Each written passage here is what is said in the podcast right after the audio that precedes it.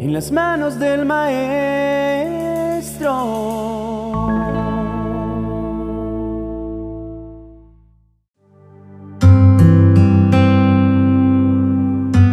El Salmo 107 comienza así.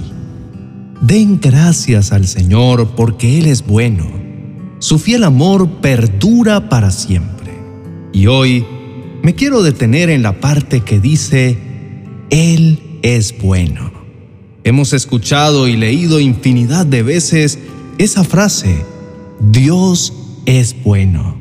Y en muchas ocasiones lo sentimos así cuando nos va bien y sentimos que la vida es generosa con nosotros, cuando nuestros sueños, planes, nuestras esperanzas y expectativas se cumplen, pues en esos momentos es muy sencillo reconocer y decir que Dios es bueno y que su amor perdura para siempre.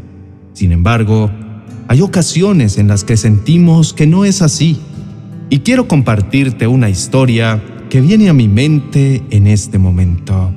Cuenta esta historia que un rey que no creía en la bondad de Dios tenía un siervo muy creyente que en todas las situaciones le decía, mi rey, no se desanime porque todo lo que Dios hace es perfecto.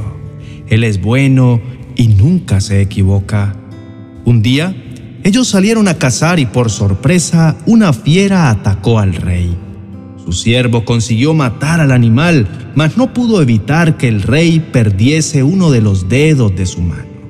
Furioso y sin mostrar gratitud por haber sido salvado, el rey dijo, ¿con que Dios es bueno? ¿Es lo que dices? Si Él fuese bueno, yo no habría sido atacado y perdido mi dedo. El siervo apenas respondió, mi rey, a pesar de todas esas cosas, Solo puedo decirle que Dios es bueno y Él sabe el porqué de todo lo que sucede. Lo que Dios hace es perfecto. Él es bueno y nunca se equivoca. Indignado con lo que le había pasado y con la respuesta de su siervo, el rey lo mandó al calabozo. Tiempo después, el rey salió solo para otra cacería y en esta ocasión fue capturado por una tribu salvaje que hacía sacrificios humanos. En el altar, listos para sacrificar al rey, el líder de la tribu se dio cuenta que la víctima no tenía uno de los dedos y lo soltaron, pues él no era perfecto para ser ofrecido a sus dioses. Al regresar al palacio, el rey mandó a soltar a su siervo y lo recibió muy afectuosamente. Mi siervo, Dios fue realmente bueno conmigo, le dijo. Escapé de ser sacrificado por una tribu salvaje justamente por no tener un dedo. Mas tengo una duda, siervo querido.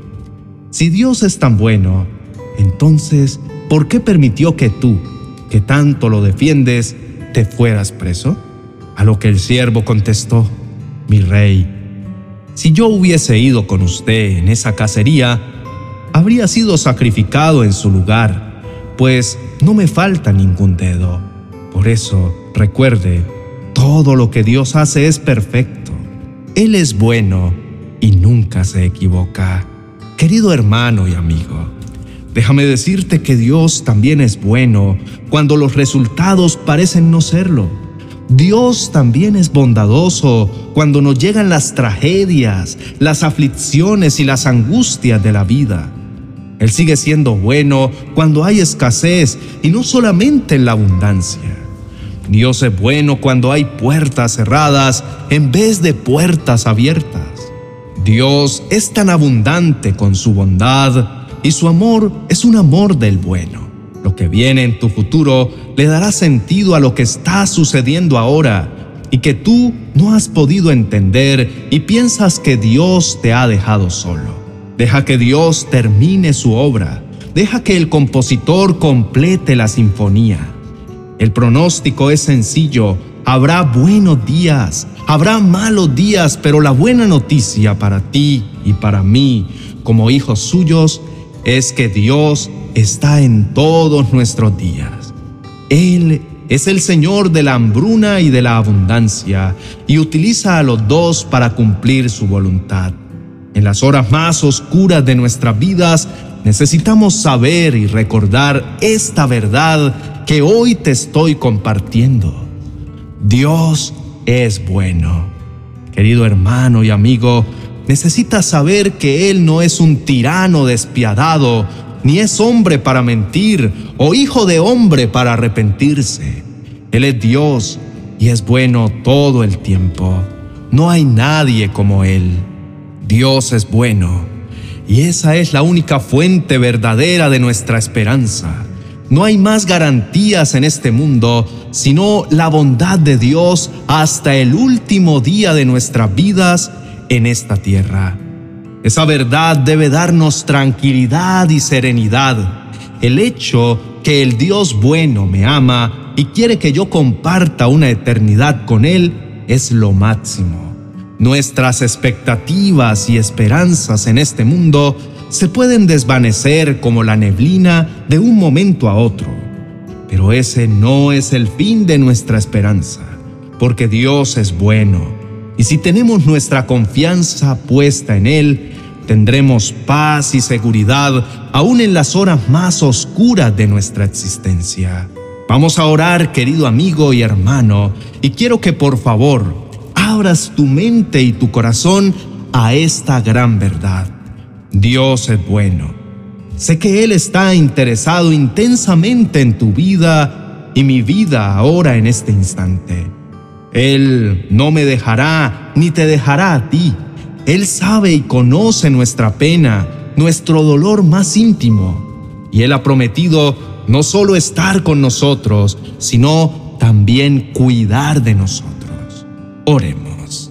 Amado Dios y Padre Celestial, en esta mañana me acerco ante ti, no para pedirte algo, porque eso ya bien lo conoces sino para darte las gracias porque eres un Dios bueno y bondadoso. Padre, en los afanes de mi vida y en mi diario caminar, no me doy cuenta de tantas cosas que me das.